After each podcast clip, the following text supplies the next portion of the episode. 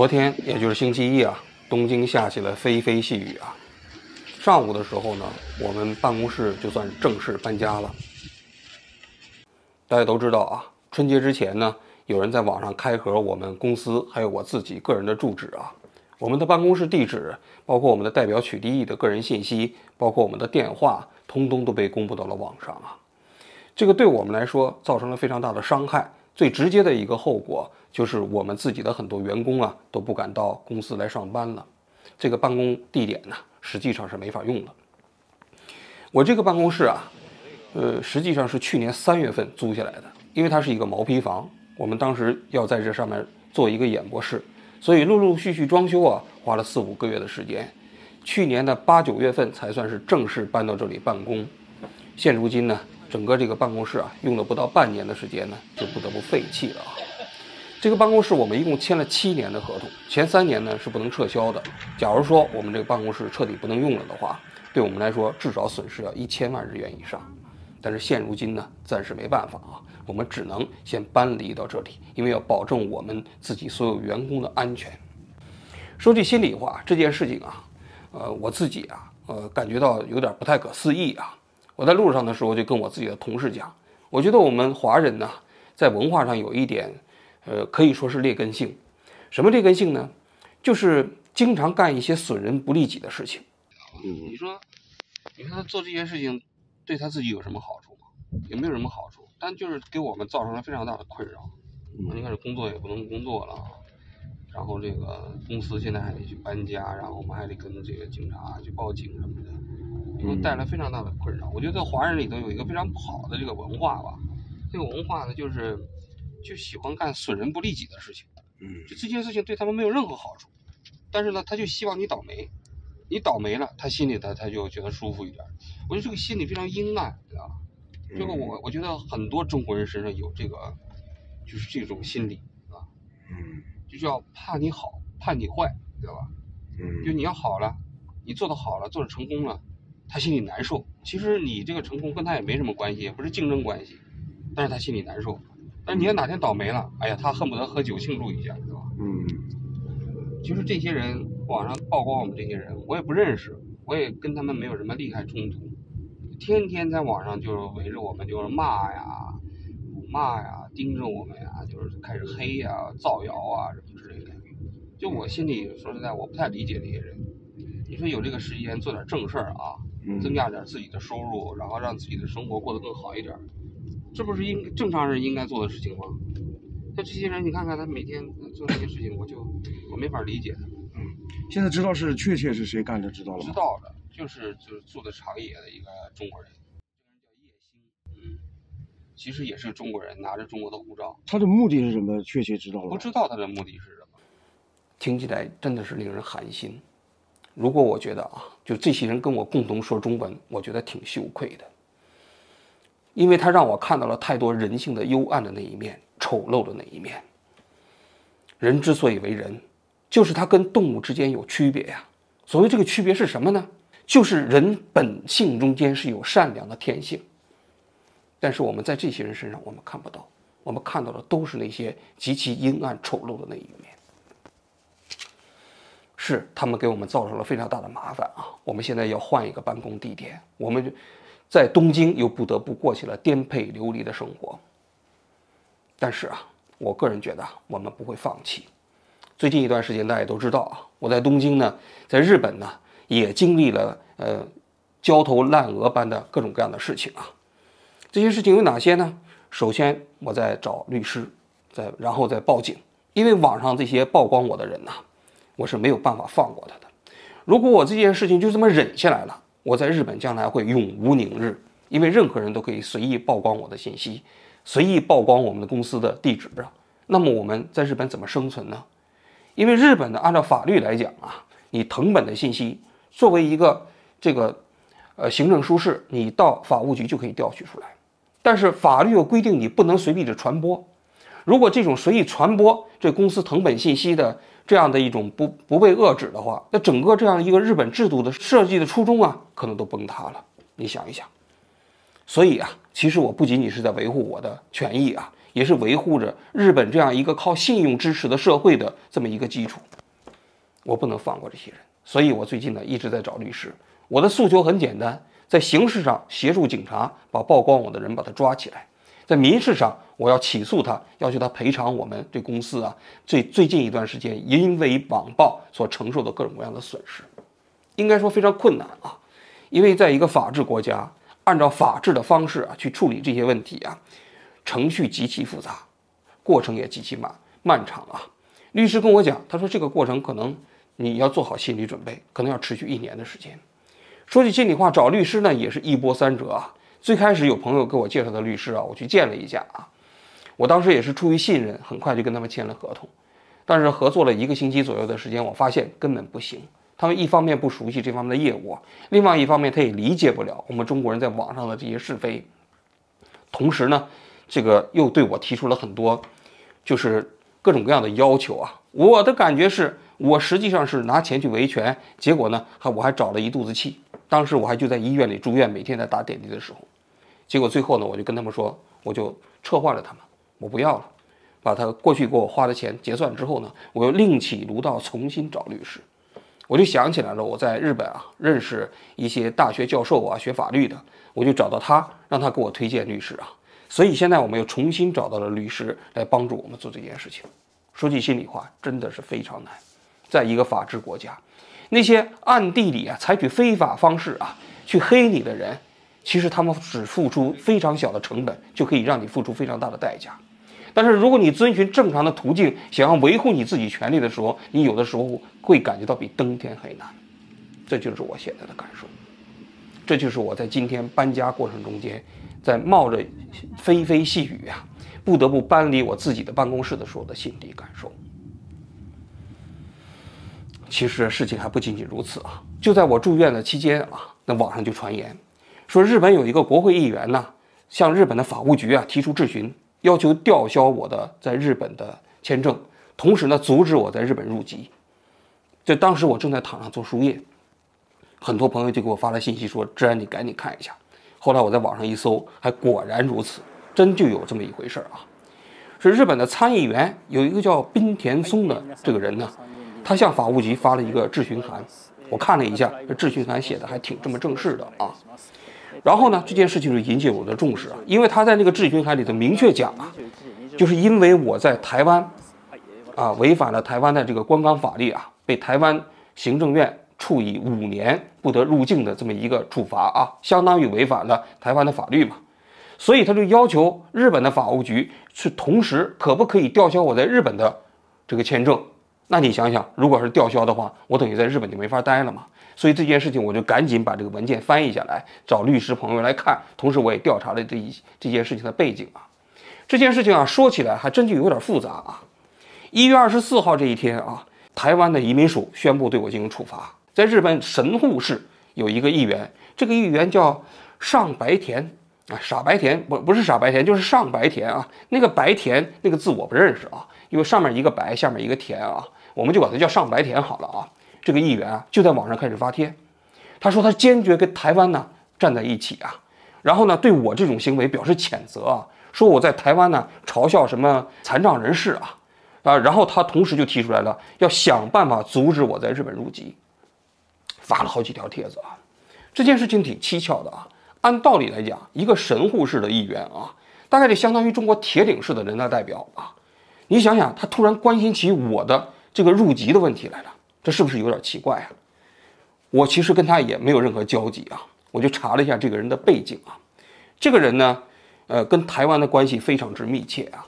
今年呃台湾总统大选的时候呢，他还到台湾去去观选，也是受台湾这方面的邀请啊。他跟民进党政府之间的关系非常非常的不一般，过去每一年都到台湾。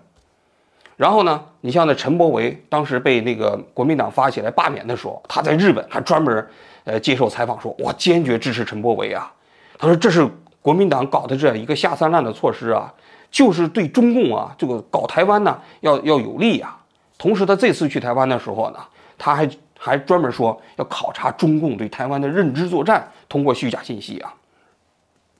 这个人原先是个大胖子。然后来突然减肥了，然后他入境台湾的时候呢，人家还怀疑他说你看这他不是一个人呢，他就拿出一个手机出来说你看，哎，我减肥了，然后呢人才放他进去啊，就是这么一个人。这么一个人呢，在一月二十四号的时候就开始陆续发表对我的各种各样的呃存在着各种偏见的这么一个帖子啊，就扬言号称要阻止我入境，要入籍日本，同时要吊销我的签证。二月一号的时候，这个叫滨田松就直接把这个所谓的质询函发出去了。这中间实际上只有不到一周的时间。这里的蹊跷在哪儿呢？蹊跷就在于啊，这个上白田啊，这个议员呢，他是一个自民党的议员。他自己本身由于不是国会议员，他是没有资格向日本的内阁提起这个所谓的质询的，他就找到了滨田松，但是滨田松并不是自民党的呀，滨田松是一个叫 NHK 党的，这个党的背景咱们回头再讲，那就说明什么？就是说明就是这个上白田议员呢，到了东京之后，他没有找自民党总部，或者说他找了自民党之后没人理他，他就找到了这个滨田松。这个滨田松呢是一个什么党呢？就叫反对 NHK 收钱党。这个党啊成立在大概是二零一二年还二零一三年，一开始叫全民一起成立党。他这个党呢就只有一个口号，就是反对 NHK 啊来收钱。大家都知道，日本的 NHK 啊是跟英国的 BBC 有点像，它是一个公共电视台。这个公共电视台呢，它不是靠广告来维持自己的这个收入啊。是要求日本所有家里头有电视的人都必须要交这个所谓的观看费，就不管你看不看，你只要家里买了电视，你就需要交这个 NHK 的观看费。那么日本有些人就有有怨言呐，怨言就是说，实际上我也没怎么看电视，你还要从从我这强制收钱。于是呢，这有一个叫立花孝志的人，在这个二零一二年还是二零一三年就成立了这么一个叫“我们一起来成立一个党”。这个党的诉求就是反对 NHK 来收钱。那么，在确确实实在日本的社会中间，有一些人对 NHK 强制收费是不满嘛，所以他这个党的这个号召呢，还是获得了一部分人的支持啊。所以在他们二零一六年的时候，地方选举，他们提名了四十一个人，最后当选了二十六个人，就是全国全日本啊。是四十几个都府道县啊，每个都府道县下面都有这个议员了，它加起来可能这个数字可能是几万人啊。他们提名了四十一人，当选了二十六人。在二零一九年的时候，日本呢就参议院和众议院全国性的大选开始选举啊，这个所谓的叫什么反对 NHK 收钱党啊也参加大选了。参加大选呢，这一年啊无巧不巧啊，这个这个党啊，他提名的这个所谓的区域立委啊。区域的立法委员、国会议员呢，全部当然都是惨败了，他不可能赢得选举的。但是日本的这个参议院的议席啊，跟台湾有点像，它分为这个区域的立法委员，同时还分为不分区立法委员。这不分区的立法委员呢，也就是说有一个条件，就你这个政党如果在全国啊政党得票率超过百分之二，那就会在议会分得一个席位。哎，那年无巧不巧啊，这个反对 NHK 收钱党啊。恰恰好好呢，就刚好迈过了百分之二的这个门槛儿，就在日本成立了，就相当于变成了一个正式的政党，同时获得了一席，呃，参议院的席位。那这个参议院的席位呢，就是他们的政党的主席啊，叫立花孝志。没想到这个立花孝志呢，呃，当选了参议员之后啊，没几天他就因为大嘴巴瞎讲话，就受到了舆论也包括参议院的议长的批评啊，他就干不下去了。因为日本这个社会啊。其实虽然说议员呢有言论豁免权，但是你乱讲话其实也是不行的啊。所以这立花孝是在这年的七月份当选之后呢，到了十一月份的时候他就辞职了，一共干起来可能没干半年。于是呢，这个叫滨田松的人呢就递补成为了 NHK 反对收钱党的这个参议院的议员，他的身份就是这么来的啊。但这个党啊，虽然跻身于参议院啊。啊，非常不小心跻身参议院，但实际上在日本社会里，总体来讲是一个搞笑的形象。比如说，他们到了参议员之后啊，他们要把自己的党的党名啊要改了，改成什么呢？改成叫全民这个呃国民自呃反对呃 NHK 收费党，然后呢简称叫自民党，然后呢就要求到到日本的内政部申请啊，把自己的名字的简称改成自民党。结果后来让法院裁决说不可以，人家已经有个自民党了，你再搞一个自民党，你啥意思啊？你这不就是蹭流量吗？是吧？然后呢，这个立花孝志呢，由于啊，就是盗取人家 NHK 客户的信息啊，就不当使用呢，就被东京的地方法院判处了有期徒刑两年半，当然缓期四年执行啊，没把他抓起来啊，但是就是判定他实际上是承担刑事责任的。那自此啊，这个党啊，基本上也就差不多了，基本上没有什么竞争力了。他去竞选那个呃埼玉县的那一个立法委委员的选举，最后呢，人家当选的议员一百零一百零六万票，他只得了十几万票。所以这个党呢，后来就乱七八糟的乱改名，在这个从一九年开始啊，到现在啊，也就是四年的时间，改名改了十几次，最后要改名叫什么日本女子四十八人什么团党啊啊，然后中间又改名叫什么蓝党，所谓蓝党就是风暴党的意思啊，好像每隔几个月就改一次党，所以这个党总体来讲就是一个负责搞笑的，而这个滨田松呢，平时跟法轮功的关系还比较密切。就日本的法轮功啊，搞活动的时候，他还专门发贺信呢。所以大家可以看到这里的蹊跷了吗？这蹊跷就是说，一个自民党的地方议员跟台湾的关系啊，有了千方千丝万缕的关系，第一时间就反映出来，想要阻止我的签证，同时就找到了一个搞笑的呃 NHK 反对收费党这么一个唯一的参议院的议员，由他来递交了这么一份所谓的这个质询函。但毕竟啊，这个人是一个参议员嘛。然后他给法务局发的这个质询函，从日本的法律来讲，这个法务局有义务必须回复。那么你再看这个滨田松的这个所谓的质询函啊，这个质询函里头充满着各种各样的陷阱啊。这个文件啊，当时我们第一天拿到的时候啊，我就找人呢把它翻译下来了啊。为什么充满了陷阱呢？表面上看啊，它实际上针对的是我个人，但它这里头一共有五条，要法务局啊啊来回复的。这里头第一条。他就讲了，他说日本和台湾呢虽然没有外交关系啊，但有实际交流，由这个日本与台湾关系协会负责。这个协会呢是一个公益性的财团法人，外务省的官员也经常被借调到这个协会工作啊。那么日本与台湾关系协会和这个台湾关系协会之间关于出入境的管理领域，曾经写过备忘录。那他就问了法务省，你们是不是知道这个备忘录的存在和内容？那么这个备忘录的内容，你们是不是要顺利实施？那么日本政府将要采取哪些措施来执行这个备忘录？此外，他还讲到了法务省的官员过去借调到日台交流协会，那么我们还希望问现在还有没有？那这个动机是非常险恶的，险恶什么意思呢？也就是说，他其实借着我这件事情，是希望日本政府来承认。日本跟台湾之间的这种所谓的民间交流关系、民间外交关系，是实质性的国与国之间的外交关系。所以你可以看到这份所谓的备忘录背景实际上不简单，就在于此。第二，他在讲到，根据台湾的媒体报道，王志安根据台湾的法律啊，我的这个所谓的签证已经被吊销，五年禁止以旅游为目的来台。他说，发生这样的事情啊，就相当于我在台湾已经违法了。那么这个违法了，日本政府是不是知道呢？如果知道的话，那是不是应该取消王志安在日本的所谓的居留许可和入局的将来的这种必要呢？这就动机很险恶了，这就是要吊销我在日本的签证。第三，日本和台湾之间没有外交关系，但台湾是我们的重要合作伙伴呢。台湾明明具备国家三要素，两国之间一直有很多往来。我一直认为法务省管辖的出入境管理和入籍问题。有必要通过日台交流协会和台日关系协会联络，加强与台湾内政部和其他有关机构的合作。政府对此有何看法？这又是借题发挥，就是借着我这件事情，要求日本的法务省跟台湾的内政部之间，就所谓的签证问题，应该有更加实质性的联系。第四，他又讲了，他说按照。日本的法律啊，是否可以违背入籍者的意愿剥夺其日本国籍？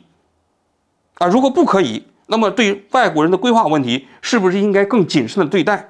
政府如何看待外国人的入籍问题？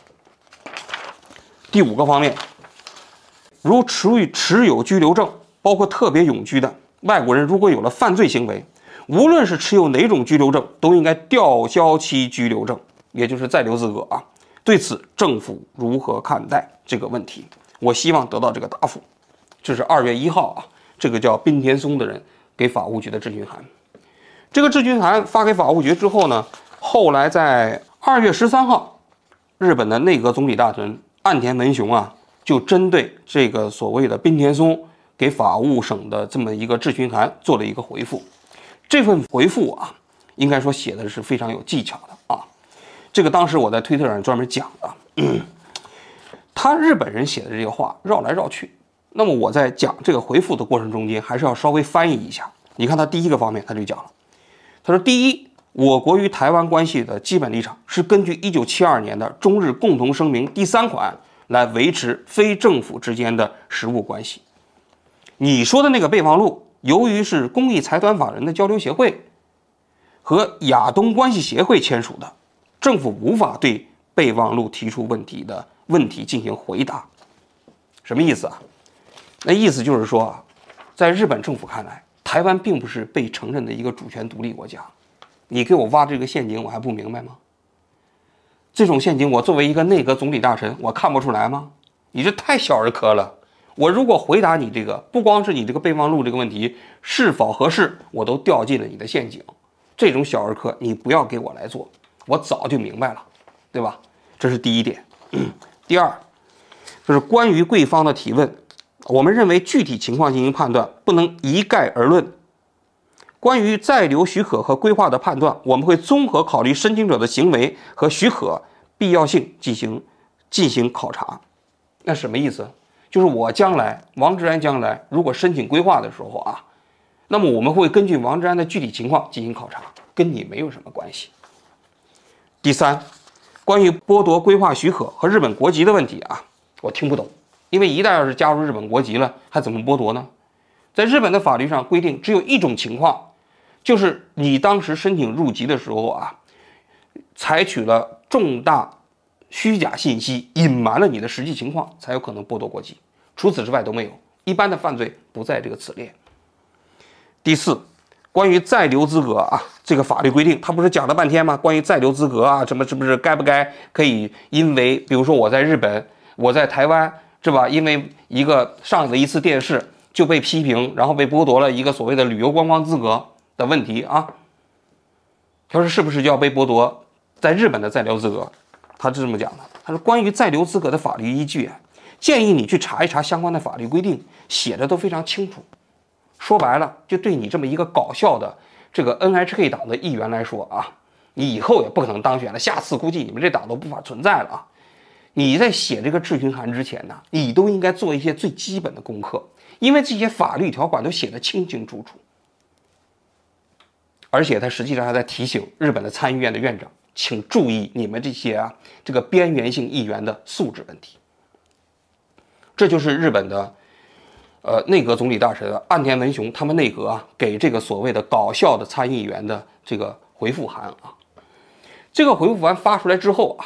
那当时啊，确实在网上还引起了非常大的反响，因为当时这个质询函发出来的时候，那日本大家都知道了，拉皮条的呀，什么卖假酒的呀，还有那些所谓的搞那个黑中介忽悠国内割韭菜的那批人呢，欢呼雀跃呀，他们都认为，你看这日本国会的参议员都开始讨论王志安在日本的居留权的问题了，这肯定在日本，这种所谓的居留权不保啊，但没想到岸田文雄回复函啊。基本上是给了他们一个响亮的耳光，那意思就是说，你该去哪儿凉快到哪儿凉快去吧，别在这搞笑了。你发的这东西我都不好意思回复你。实际上这个回复函啊，对我来说还蛮重要的。为什么呢？我从中国大陆来，因为我在做作为一个记者，我在中国大陆得不到保障，最后不得不流亡到日本。我因为到台湾做了一个简短的采访，参加了一次节目，就被剥夺了在台湾的。旅行的资格，遭受到民进党的打压。说句心里话，我对海峡两岸两个政府、两个中国都非常失望。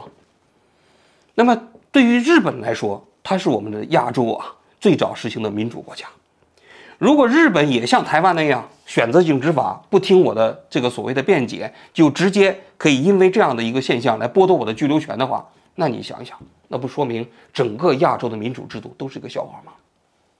但是这个回复函，日本政府坚守了一个最基本的现代文明制度的底线，他们没有受到这些网上的鼓噪，他们这些回复过程中间彬彬有礼，同时呢也坚守了一个政府的行政中立的立场。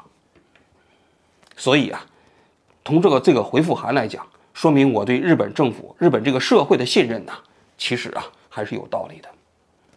但是也有人跟我讲啊，他说日本呐这个国家，有的时候你看文读啊看不出来，因为毕竟我将来申请入籍的时候啊，要向法务局申请，而法务局要通篇来考察我这个人。他们有的时候还会做家访，到附近的邻居那儿来考察这个人是不是按时扔垃圾，扔垃圾的时候是不是是把那个分类都分类的非常准确，晚上有没有噪音打扰到隔壁的邻居。总而言之，他们要考察你是不是一个好人。那么，如果他要是觉得你频繁的给日本社会带来麻烦，那么法务局在这个过程中间也可能把它拒掉。那我就不知道了啊，因为我现在还没有申请入籍啊。我要到今年的十月份，我才符合入籍的标准啊。但是这件事情在我看来呢，确确实实也给我在日本社会带来了一些麻烦。什么麻烦呢？大家可以看到了吗？这些法轮功的群体，也包括亲台湾社会的群体，和那些所谓的搞假中介、搞黑中介啊、割韭菜这批人，他们在日本社会中间也形成了一个对我一一张强大的网，无时无刻都在准备着。对我投射出他们仇恨的匕首，就是希望把我搞掉，就是希望把我的签证搞掉，就是希望能够把我希望把我从日本赶出去，甚至可能通过曝光我的信息，然后网暴我这样的一个方式啊，给我的工作，给我个人的生活造成非常非常大的麻烦。这就是我今天在日本社会面临的困境。不过我还是要在今天的节目里头讲啊。尽管如此，我依然不会妥协。为什么？因为我在整个这个事件过程中间没有做错任何事情。我一直相信啊，一个人之所以可以走得远，就是因为他始终在做正确的事情。我扪心自问，在过去这一个月的时间里头，我在台湾做了采访，我做错了什么？如果要是说我无心之失，那么一个所谓的零点五秒的肢体动作，我早已经道歉。